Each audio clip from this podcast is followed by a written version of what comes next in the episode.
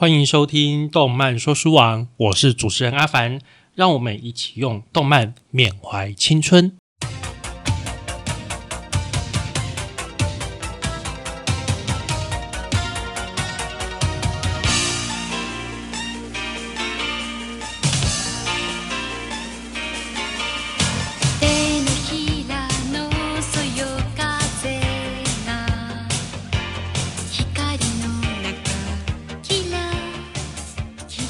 今天要跟各位介绍的是《相聚一刻》。《相聚一刻》是高桥留美子老师的非常有名的作品。其实高桥留美子老师啊，她在九零年代可以说是少年漫画里面最厉害的女性作者，真的，她呃很多部都非常的有名，而且叫又叫做他一开始成名的是《福星小子》，然后接下来就是《福星小子》跟这部《相聚一刻》一起连载。那《相聚一刻》连载的时间呢，是一九八零年到一九八七年哦，所以说是可以说是真的是非常久以前了、哦，大概呃将近四十年前左右啊。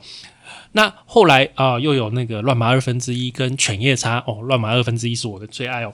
当然，我们以后有机会再来介绍。那相聚一刻跟其他呃高桥留美子老师漫画不太一样的，就是它是呃，它但就是你还是会看到呃女性漫画家她的一些比较细腻的部分在这部漫画里面，但是这部漫画跟她其他比较不一样的，就是它的内心戏的部分多很多，然后搞笑的那个部分少一些。另外最重要的就是它的主角，好、它的主角五代玉作这个人，他啊、等于是有一个时间轴是跟着五代玉作这个人在走的，他是呃一步跟着五代玉作，跟着男主角一起成长这样子一个概念的漫画。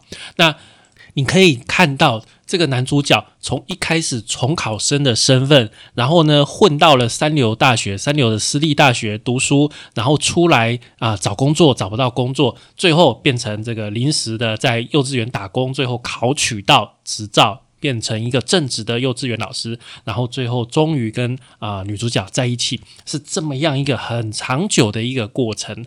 它里面哦，对于男女主角还有其他的一些角色的心理的诠释很细腻，而且很多是用呃在漫画里面是用分镜，那在动画里面当然就是用画面去呈现出来，很多话。都没有讲出来，双方都没有讲出来，都在心里想，然后就这样子哦、彼此错过彼此，然后就一一再的重复，但是啊，在这之间那种微妙的情愫，慢慢的就累积的下来，最后才确立说，哎，男女主角最后会在一起的这样的一个结局，是非常好看的一部经典之作啊。漫画的第一话叫做《隔壁在做什么》，故事的一开始，男主角五代玉作就很冲动的说：“啊，我要搬离这个地方了。”原来啊，他是跟其他一群人租在啊一个地方，住在一个类似我们现在类似公寓这样子的概念哦，好几个房客一起合租在这个地方，这个地方叫做一客馆啊，一客馆。那这里面啊的房客呢，除了男主角五代玉作之外，还有几个比较有趣的房客，包括依赖太太他们全家，然后是四谷先生哦，四谷先生一个是是一个很奇妙、很神秘的一个存在，他的嗜好是偷窥啊，偷看别人的生活，然后还有。啊，六本木六本木朱美啊、是一个在酒店上班的小姐，所以她平常都穿着睡衣出现哦。那为什么一开始男主角吴代玉说会这么想要搬出去呢？因为这里的环境实在太差了，他觉得他住在这个一客馆里面，随时随地都受到其他房客的戏弄，让他没有办法读书，害他大学考不好。这一切都是别人的错，都是其他房客的错。我明明就很想努力念书了，都是你们太吵，不让我念书。他说的一半是真的，因为其他房客实在有够闹的。那个四谷先生啊，这个啊、六本木小姐等等，真的是不断的在妨碍他读书。但是另外一方面，他真的也是蛮不努力的啊，真的也是很混的哦。在他要出去的那一刻，突然啊，走来了一位长得年轻、貌美又成熟的女性。诶，那个女性突然问说：“这里是一客馆吗？”诶，对啊。然后这其他的房客跟玉座就男主角五代玉座就看着他就说：“对啊，对啊，有什么事吗？从今天开始，我就是一客馆这个公寓的管理员，我叫做鹦鹉祥子。诶，你是管理员？上一任的管理员老伯伯怎么啦？他啊，他说累死我了。讲完这句话之后，他就回乡下去了。这个五代玉座啊，原本是想要搬出去的，但是突然看到换了一个年轻貌美的管理员呢，哦，他突然就一这个话锋一转，哎，谁要搬出去？没有啊，哎呀啊，这里的人都喜欢开玩笑了，哈哈哈哈。隔天，管理员就带着一只狗住进了这个一客馆，然后其他的房客也很高兴，就是帮这位鹦鹉祥子帮这个管理员办了一个很热闹的欢迎晚会哦。但是啊，这个欢迎晚会实在太吵太闹了，害得我们男主角又没有办法念书，所以他还是很生气，很生气，他就一个人跑去躲起来睡觉。没想到这个四谷先生在外面就说：“啊，好淫荡啊！管理员你在做什么？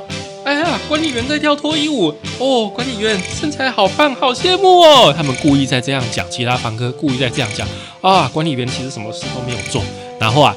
玉座就跑出来偷看了，马上就被逮着正着啊！第一话就在这样子乱七八糟的一个情况之下结束了。这个是非常有高桥留美子老师风格的一个第一话。那其实你如果看其他啊高桥老师的动漫，你会发现这个是他非常常用的手法，就是在很搞笑然后莫名其妙的情况下结束了一话，然后留下一点，然后好像又没有什么的一个东西哦。那管理员带来的这只狗。叫做种一郎，哦，那个种是上面一个动物的物，下面一个心情的心，哦，那个字念种。我刚刚有去 Google 了一下，我原本以为那个字也念物，哈，有边念边没边念中间，没想到那个字念种啊，中文字真是博大精深啊！来，种一郎这只狗为什么叫做种一郎呢？原来这个管理员他并不是普通的管理员哦，他其实他是一个寡妇，她的前夫啊，就是已经死掉的先生。就叫做总一郎，所以他这只狗的名字也取叫做总一郎。那其实他跟他的前夫结婚呢，过半年之后，他的前夫就因病去世了。然后啊，他前夫的爸爸其实就是一客馆的房东，就是一客馆的主人呐。所以啊，这个他就房东先生就委托他这个媳妇来管理一客馆，就变成这个一客馆的管理员。那在这个之中啊，在这些故事之中啊，五代玉作身为男主角，而且是吃软饭没什么用啊，身上看起来真的是没什么优点的一个男主角。但是也说来也蛮奇怪的，除了女主角鹦鹉祥子后来发现慢慢发现哦，对他有好感之外，这个男主角还吸引了另外两位女配角啊，一位是七尾小姐，一位是八神小姐。诶，你有没有发现到这部动漫里面的人物名称？姓氏啊，跟数字很有关系。你看，鹦鹉祥子这个“吾”就是零，然后后面有依赖啊，二阶堂、三阴、四谷、五代、六本木、七尾、八神、九条。你看，从一到九，然后这个鹦鹉祥子他在结婚之前，他原本的娘家的姓氏是千草哦，真的是一个数字大全哦。好，那我们现在回过头来来讲。三阴啊，另外一位男配角三阴先生的事情。三阴先生啊，跟我们的主角五代玉座完全不一样。他是一个人生胜利组，长得又高又帅，然后他的职业是网球教练，超健康的啊，牙齿闪亮到会发光的那种。而且他的教练教练课里面大部分都是女学生，每个女学生都哈他哈的半死，而且。他家还很有钱，所以真的是一个黄金单身汉。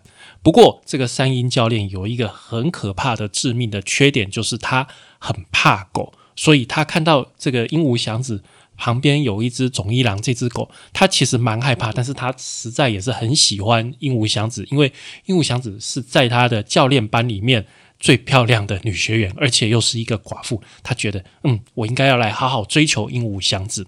那接下来我就想要跟各位讲一段故事啊。那这一段故事呢，是发生了一个误会啊。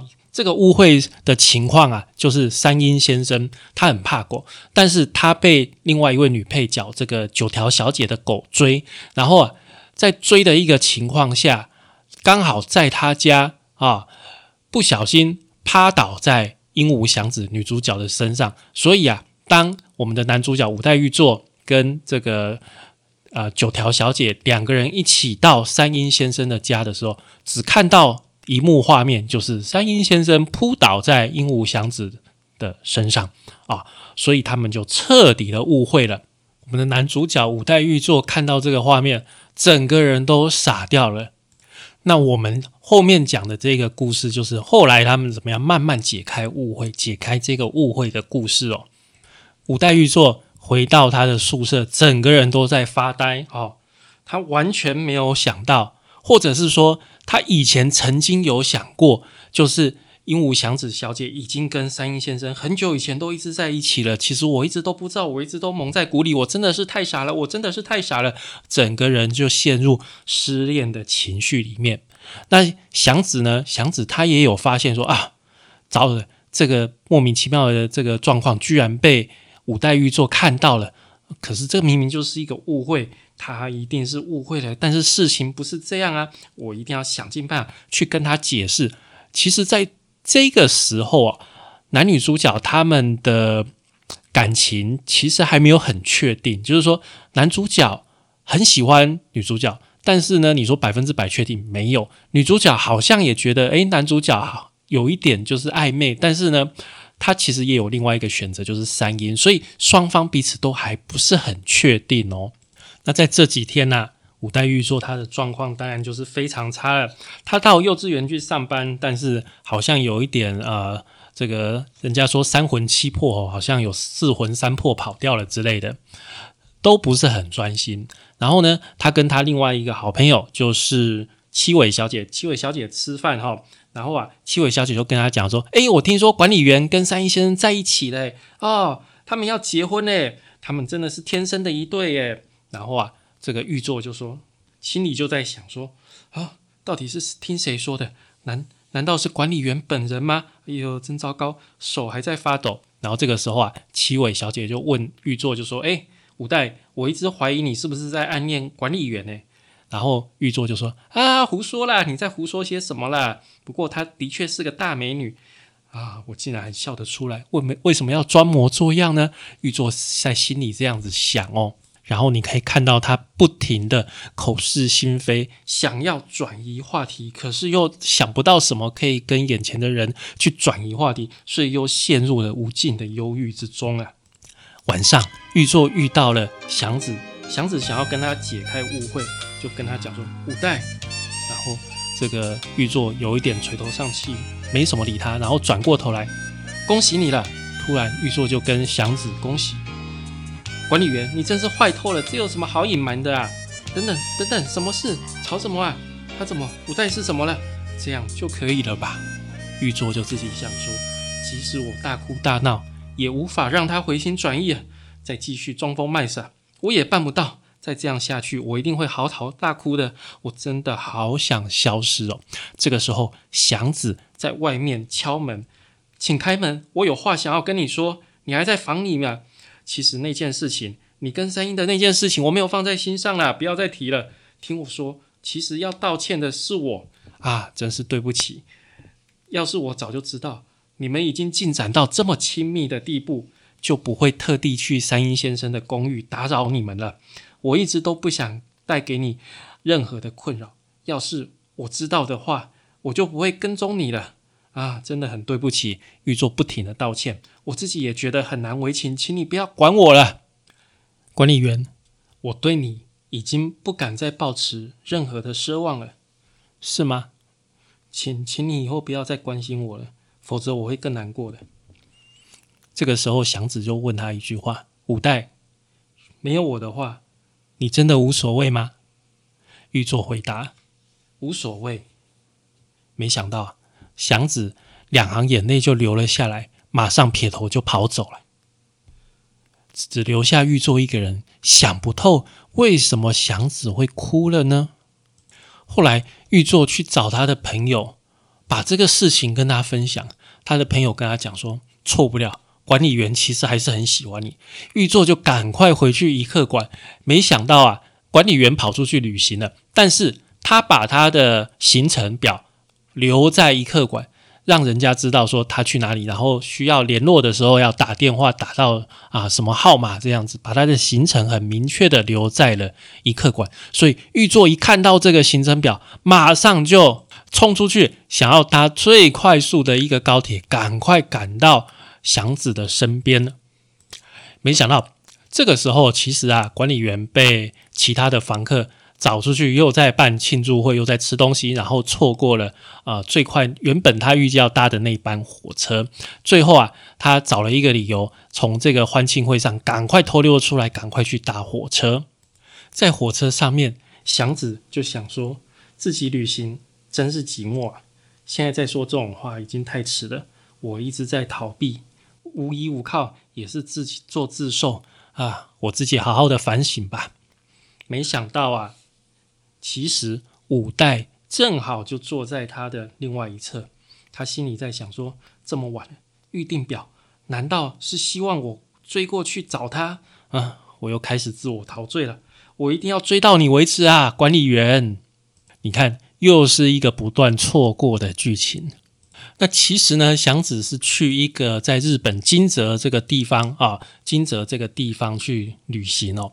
然后啊，玉座就在也是去金泽，他想说金泽这个地方能玩的就那那几个地方嘛，我知道了，就这几个景点，所以他就照着这个祥子的行程表，然后就去那附近的大的景点啊，什么温泉饭店啊，就去找。可是啊啊，漫画最高招的就是这一点，他们又不断的错过，不断的祥子好像诶，我好像听到。呃，五代先生的声音，不过这应该是我的错觉吧。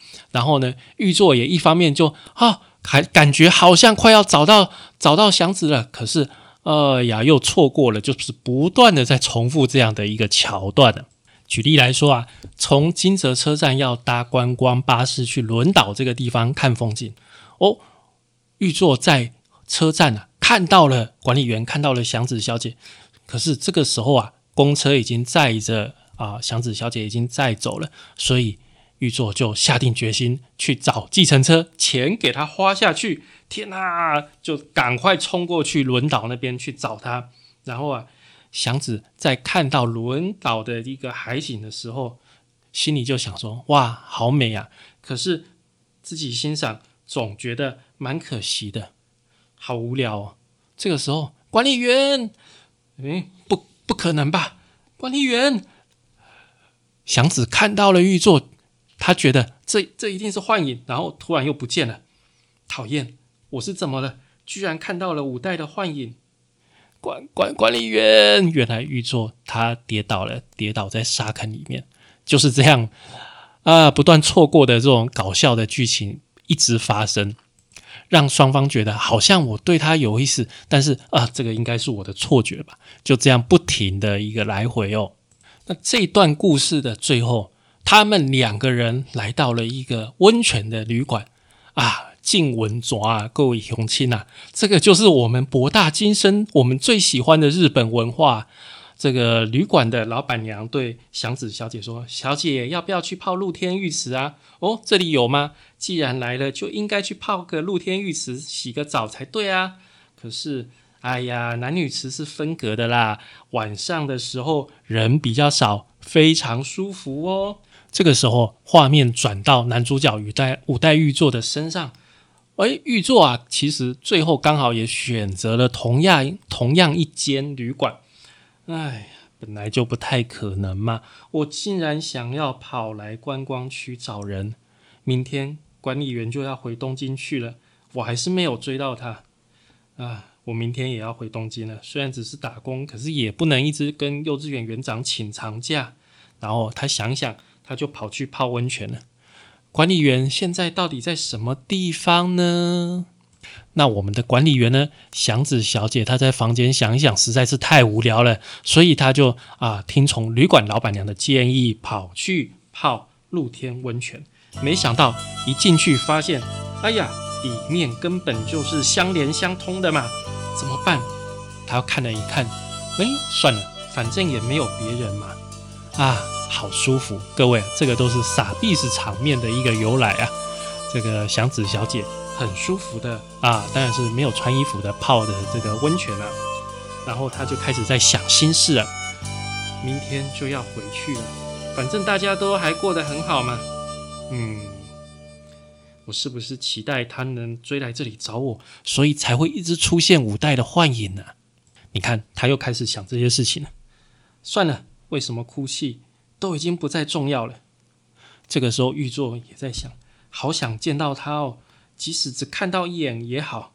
可是他泡温泉泡久了，好，而且你知道，在温泉里面雾蒙蒙的，天哪，他开始觉得好像我好像有点头晕了，然后他就迷迷糊糊这样走出来，然后怕哎，然后祥子也发现，哎，原来还有别人讨厌，嗯，然后玉座也说，哦，原来还有别人进来泡澡啊，最后他们才发现彼此，五五五五代，呃，祥祥祥子小姐，为为什么五代会出现在这里？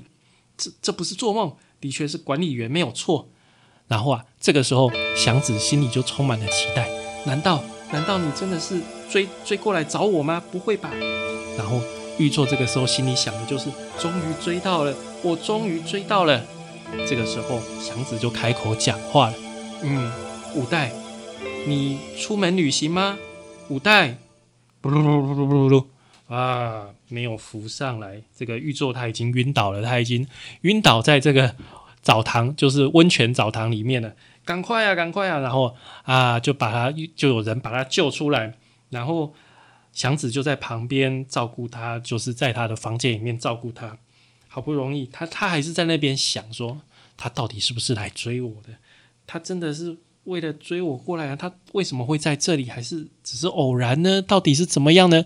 女孩子的心理就是这么复杂，不断的在上演小剧场哦。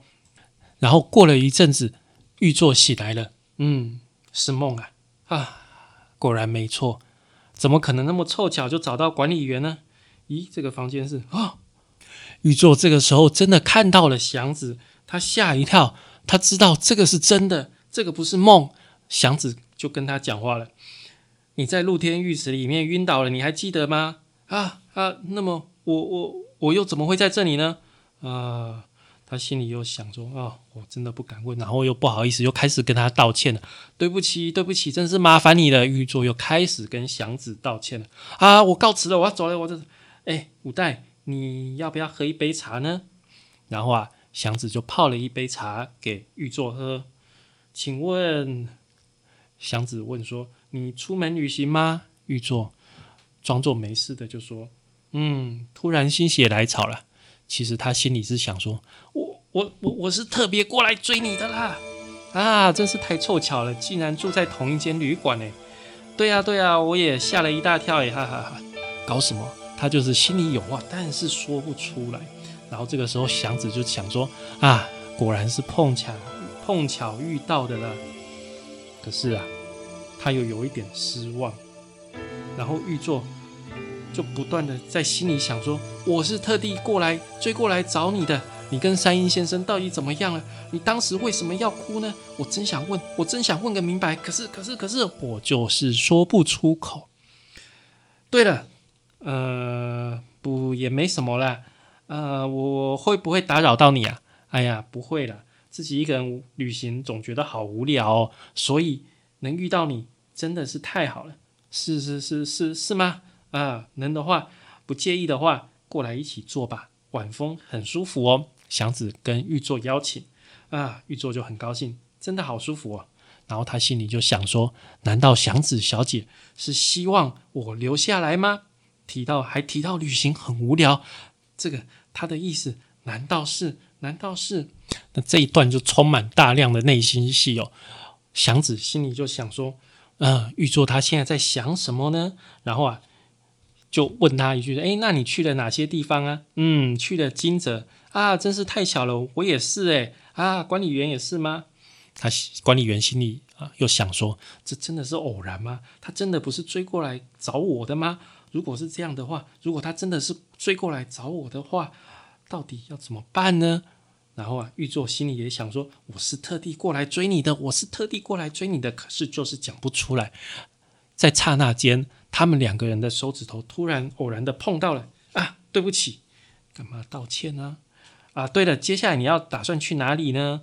啊，玉座就想说这个嘛，我明天想要去轮岛参观啊。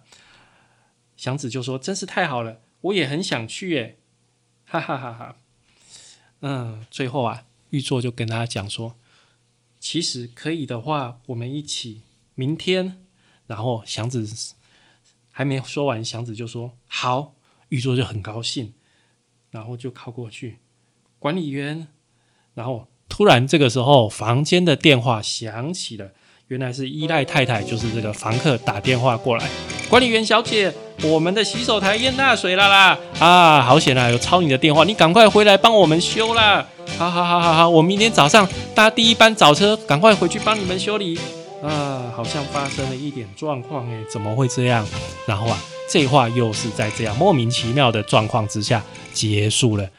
相聚一刻就是这样啊，充满高桥留美子老师的风格，不断的这样子啊，到最后就是一个胡搞瞎搞，但是中间有非常多很细腻的心理的变化。你可以看到玉座这个人慢慢的成长，然后祥子的心境从一开始的觉得跟他没有关系的啊。呃，我才刚从这个呃前夫死亡当中慢慢走出来，这样到最后慢慢的转变，最后接受他，这样子非常多很细腻、很有趣、很微妙的这个变化，我觉得真的是这部作品最有趣的地方，就是它有带一些搞笑，它看起来浪哄哄的，但是它实际上在呈现很多真的很微妙这样子的一个男女之间的一个关系哦。所以这部作品真的是非常值得我们大家一起来好好的回味的这个好作品哦。而且说起来，这部漫画其实还蛮励志的啊！你看男主角五代玉作，他真的是没有什么优点，但是最后居然可以打败高富帅的山鹰先生，赢得啊美人心。当然，它中间有一些过程啊，就是说，哎，怎么样彼此慢慢的发现，哎，自己真的啊最喜欢的是他。那他喜欢的特点到底是什么？其实这在故事里面都有慢慢的一点一滴的累积下来去讲出来，最后才发现的一个。所以它的过程真的是很长，就是你也知道，就是。高桥留美子的风格，他不断的在那边躲来躲去，双方不断的错过，然后最后才终于隔了好几年才发现说，哎，我们确定就是彼此了。这真的是非常耐人寻味的一个过程呢。